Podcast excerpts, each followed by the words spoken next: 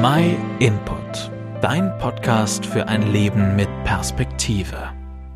Immer wieder erhalten wir Kommentare, in denen geschrieben wird, dass Jesus nur eine Fantasiegestalt sei und es keine Belege für seine Existenz gebe. Hast du schon einmal von Marbot gehört? Nein? Wohl kaum einer kennt ihn heute noch, auch wenn dieser markomannische Herrscher vor circa 2000 Jahren im deutschen Rhein-Main-Gebiet lebte und im Kampf gegen die römischen Besatzer eine wichtige Rolle spielte. Von seinem Zeitgenossen Jesus, einem jüdischen Zimmermann, hat wohl hingegen schon fast jeder einmal gehört. Auch unsere gesamte Zeitrechnung orientiert sich an ihm. Natürlich haben wir Christen die Bibel und somit unseren Beweis, dass Jesus auf dieser Welt gelebt hat. Dennoch stellt sich vermutlich für einige von euch die Frage, ob es denn auch außerbiblische Beweise für die Existenz Jesu gibt. Und die gibt es tatsächlich, und zwar auch von Menschen, die sich klar von christlichen Positionen distanziert haben. Vermutlich habt ihr auch schon von ihm einmal gehört und sei es damals in der Schule im Geschichtsunterricht gewesen. Josephus Flavius, ein antiker jüdischer Historiker. Er lebte circa 37 bis 100 nach Christus. Dieser schrieb, zu der Zeit war ein Mann, der Jeschua genannt wurde, einen guten Lebenswandel aufwies und als tugendhaft bekannt war und viele Menschen von den Juden und von anderen Völkern als Jünger hatte. Er berichtet sogar von Pilatus, der Kreuzigung und dem Tod Jesu und schreibt, dass seine Jünger erzählten, dass er ihnen drei Tage nach der Kreuzigung erschienen sei. Obwohl er kein Christ war, so bestätigt Josephus doch einige Schlüsselaussagen der Evangelien in der Bibel. Allein aus seiner anerkannten historischen Texten können wir somit schließen, dass Jesus gelebt hat.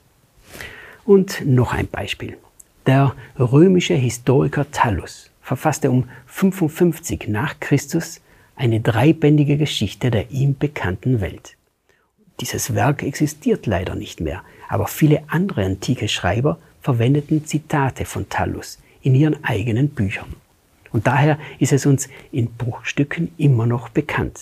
Der Chronist Sextus Julius Africanus, der schreibt, dass Thallus darin auch die Kreuzigung Jesu behandelte und von einer Finsternis und einem Erdbeben zu diesem Zeitpunkt berichtet. Diesen Bericht finden wir auch in den Evangelien in der Bibel.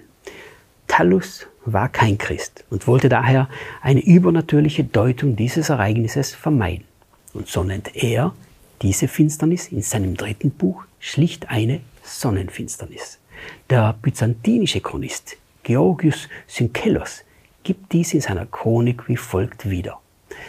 Über die ganze Welt kam eine sehr beängstigende Finsternis und ein Erdbeben ließ Felsen zerbersten und viele Mauern in Judäa und anderen Distrikten stürzten ein. Diese Finsternis bezeichnet Thallus im dritten Buch seiner Geschichte, wie mir scheint, ohne Begründung, als Sonnenfinsternis. Denn die Hebräer feiern ja das Passa am 14. Tag des Mondkalenders.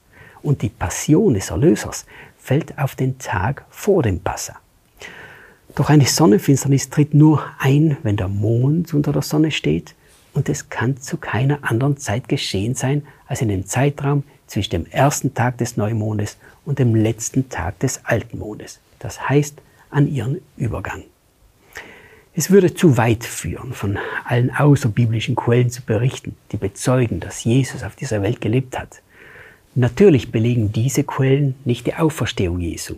Dafür haben wir aber die biblischen Augenzeugen. Zwei von ihnen wollen wir uns in den nächsten beiden Folgen genauer anschauen.